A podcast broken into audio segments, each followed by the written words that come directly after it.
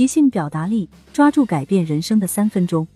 作者：崔永平，演播：席小华、席小九等 AI 团队成员。制作：爱英石。本书由超级演说家总冠军倾囊相授。即兴是有备而来，不是张口就说。把握每一关键时刻，拿回人生主动权。亲人沟通，别把亲人从身边推到你对面。我有一个表哥，他每年过年回家，名义上说要陪父母，实则天天和自己的同学老友聚会，从来不和父母聊天。他总觉得跟父母没什么可聊的，就算父母问他最近的工作和生活，他总会回答：“说了你们也不懂。”我小姨发微信问他，他回复的永远都是：“嗯。”啊，哦，小姨经常愁眉苦脸的跟我诉苦。你表哥现在连话都不肯跟我说了，真是人越大心越远。有一次，我见到表哥，就告诉了他小姨的抱怨，他居然完全没意识到自己的问题，直到打开微信，翻阅聊天记录后，他才感慨道：“哎呀，还真是这样。”后来，我和许多朋友在一起聊天时，发现他们都存在这样的问题。这种问题的根源在哪里呢？一个很重要的原因是父母和子女都没能掌握正确的沟通方法。鉴于很多父母已经在多年的相处模式中固化了自己的沟通思维，很难改变现状，所以作为子女晚辈的我们，自然需要承担更多的沟通义务。我们需要多理解和体谅父母，主动做出改变。在这一节内容中，我们就来探讨一下如何与亲人更好的沟通。首先，我们要了解父母与子女之间最容易出现的三大沟通问题：一、总是被父母逼婚怎么办？随着时代的发展，人们因为工作、情感等各种各样的原因，结婚越来越晚。所以，很多年轻人每次过年回家，就会被父母联合七大姑八大姨逼婚，这似乎已经成了一种常态。许多年轻人都对此感到头疼，因而经常和父母闹矛盾。关于这件事，我建议采用以下两种办法来解决：一，用讲故事的方法引导父母，让他们接受你的观点。我有一个同事，经常被母亲催婚。他对此不胜其烦，于是对母亲说：“您能不能别老催我啊？我的事情我自己清楚。”母亲这时候就会苦口婆心的劝他：“孩子，你都多大了？你总说你自己知道，可是你怎么就不懂做父母的心呢？你看看，跟你一样大的张姨家的儿子。”人家的孙子都能打酱油了，你还要等到什么时候？同事更烦了，妈，他是他，我是我，我自己的事情自己做主，您能不能不要瞎操心了？母亲担心说：“你说你一个人怎么办？你在外面总得有个人照顾啊。”同事无奈。只能以这样的方式结束对话。妈，我自己照顾得了我自己，您忙您的去吧。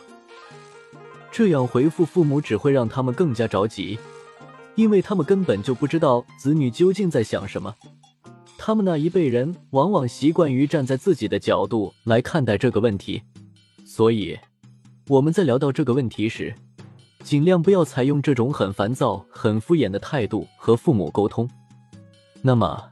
该如何与父母沟通呢？还记得之前内容中提到的用故事打动人心吗？我讲了一个案例：一个年轻人被亲友催婚，于是他向父母讲述了另一个在大城市生活，却因过早结婚，最后以离婚收场的年轻人的故事。这样的事例一下子就将亲友带入了故事中。这样处理的话，相信你的父母也会理解你目前的情况，不再一个劲儿的催婚。二，坦诚的说出自己目前的困境，让父母理解。另一种方法就比较简单了，因为对方是自己最为亲近的父母，所以你可以向他们直接讲出自己目前的困境是什么。在我上文举的例子中，那位同事其实有女朋友，但他总是用敷衍的态度跟父母沟通。后来，在我的劝说下，他也开始理解了父母的苦心。于是，他这样跟母亲说：“妈妈。”我现在不是不想结婚，我也很想结婚，但是我们两个现在是异地恋，聚少离多，至少等我们想好以后在哪个城市长期工作，才能考虑什么时候结婚啊。他这样一说，母亲也就理解了他，不再催婚了。二，家人不认同你的梦想，你该怎么办？我们在生活中往往会遇到这种情况。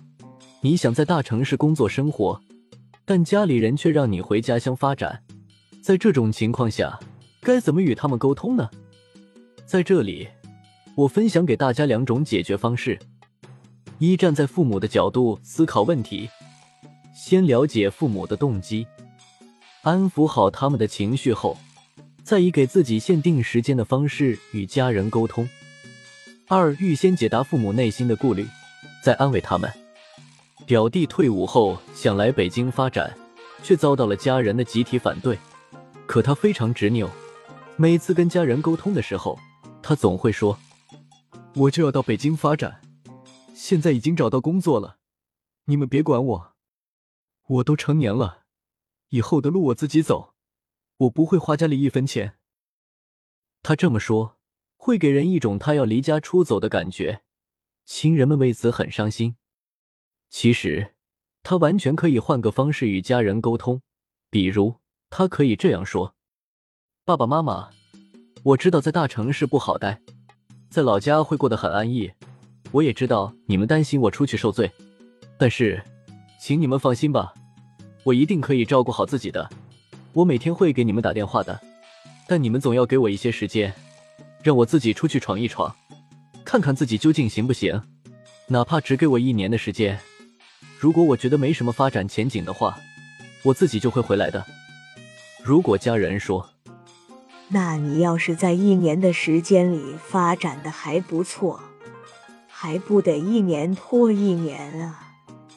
以后我们想见你一面都难了。这时候，你就要了解家人这些话背后的动机。现在独生子女居多，孩子长大了，又不在父母身边。父母有个病痛都没人照顾，这才是老人内心最担忧的事情。例如，我母亲也总是跟我唠叨：“要是你一毕业，我就让你回家发展，该有多好！毕竟我工作都给你找好了，哪像现在，一年到头都见不了几面。我现在想想就后悔。”每当他这么说的时候，我就会跟他说：“妈，我现在不是发展的越来越好了吗？将来把你接到北京来，我也可以更好的照顾你。你要是觉得不习惯这边的生活的话，我也可以随时回家看你。现在交通多方便，一个小时就能飞到咱家了，在哪儿都一样。你看，我现在每天去上班都得花两小时才能到单位呢。你不用担心将来没人照顾你。”也不用担心会给我添麻烦，你什么都别想，每天吃好睡好，感觉身体哪里不舒服就及时检查，及时预防。我会常回家看您的。我这么一说，母亲就喜笑颜开了。所以，在和父母沟通的时候，我们要从父母的话语中了解他们真实的动机，站到他们的角度想问题，解答他们心中的疑虑。这样沟通才会顺畅。三，跟父母越来越没话可聊，父母感觉不到孩子的关心，孩子也总感觉不到父母的关心，该怎么办？在这里，我分享给大家两种解决方式：一，可以用询问父母以前的事的方式，让父母打开话匣子；二，子女可以用父母的思维与他们对话。当你感到与父母无话可说时，你可以启发他们，让他们有向你表达的欲望。比如说，我回家后要是跟父母没话题聊，就会问父亲：“您给我讲讲，您之前是怎么当上乡长的？”这时，父亲就会特别开心，他会从自己很年轻时的经历讲起，简直说一天都没问题。虽然这个故事他已经讲过很多次了，但我只要问起这类话题，他还是会兴冲冲的跟我聊。从这个方向入手的话，我和父母之间就有的聊了。对于老人来说，他们永远都会记得过去的事，所以无论你什么时候去问。他们都会乐此不疲的讲，尤其是一些值得他们骄傲的事。而在一问一答的过程中，他们也会感受到你的关心，这会让他们感到被人理解和关怀。同时，我们还要注意，在和父母聊天的时候，要用他们的思维方式与他们沟通。由于所处的环境不同，面临的问题也各不相同，我们可能会觉得和父母之间没什么可聊的了。究其根源，其实很多时候还是由于两代人的生活环境不同而导致的世界观和价值观有所差异。在这种情况下，很多人一开始聊天就会嫌弃父母絮叨，于是索性拒绝与父母沟通。久而久之，彼此之间可能就真的无话可说了。对父母缺乏耐心，这在年轻人中普遍存在。我的一个朋友同妈妈住在一起。他最烦的事就是妈妈每天喊他吃饭。他工作很忙，只要不下楼吃饭，妈妈就会没完没了的催。如果他说：“妈妈，你别催了，我不吃。”就会让妈妈很难过。在这种情况下，你其实没办法让父母为你做出彻底的改变，你只能顺着他们的思维体系寻找与他们沟通的方法。当父母问起你的工作和生活的时候，你最好也别用，妈，你别问了，说了你也不懂。这样的话语来搪塞他们，这样会让你们的沟通止步不前。作为子女，一定要耐心一点，让父母多了解你。我母亲没上过学，我和她聊工作的时候，如果她不懂，我就会用最通俗易懂的话语跟她说。有一次，我同妈妈说：“妈妈，我明天连排。”我妈问我：“什么是连排？”连排就是一个戏从头到尾连起来演一遍。我这么一解释，她就明白了。后来，她又问我什么是独白，我在耐心的向他讲解。这样聊的时间就长了，他对我的工作流程也很了解了。以后聊天的时候，我感觉我就像是和一个朋友在聊天。后来。我慢慢发现，其实老年人对年轻人的许多事情都是充满好奇的，他们想去了解，并且想和你建立沟通。只要你不厌其烦的解释，双方就不会存在无话可聊的情况，你们之间逐渐就会建立起一种朋友式的沟通。生活在快节奏的城市里，面对着工作、生活、感情上的诸多压力。我们常常感到焦虑、痛苦、压抑，但更多时候，我们依然咬着牙负重前行。我们也许走了很远的路，但再回头看，心中倍感温暖的那一刻，往往是到家之前远远望见的父母留的那盏灯。愿你们在学会了这些沟通技巧后，在与父母的相处中多一点耐心，多一点理解，时刻关心和爱护他们。就像小时候他们对我们做的那样，发散练习，试着给父母写一封信，告诉他们你对他们的爱和你对未来的规划。谢谢你的收听，到今天为止，这部专辑走到了完结篇，我却有种意犹未尽的感觉。原来，通过这几天的陪伴，我已经把这部专辑里的点滴用在了生活中。每当面临相似的场景，我就会想起专辑里的办法，有好多次都获得了会心的效果。如果你有类似的感觉，就经常回来听一听吧。如果觉得有价值，请推荐给你身边的人。如果有想法和建议，可以在评论区留言。关注订阅不迷路，方便下次收听。本集制作：爱英石。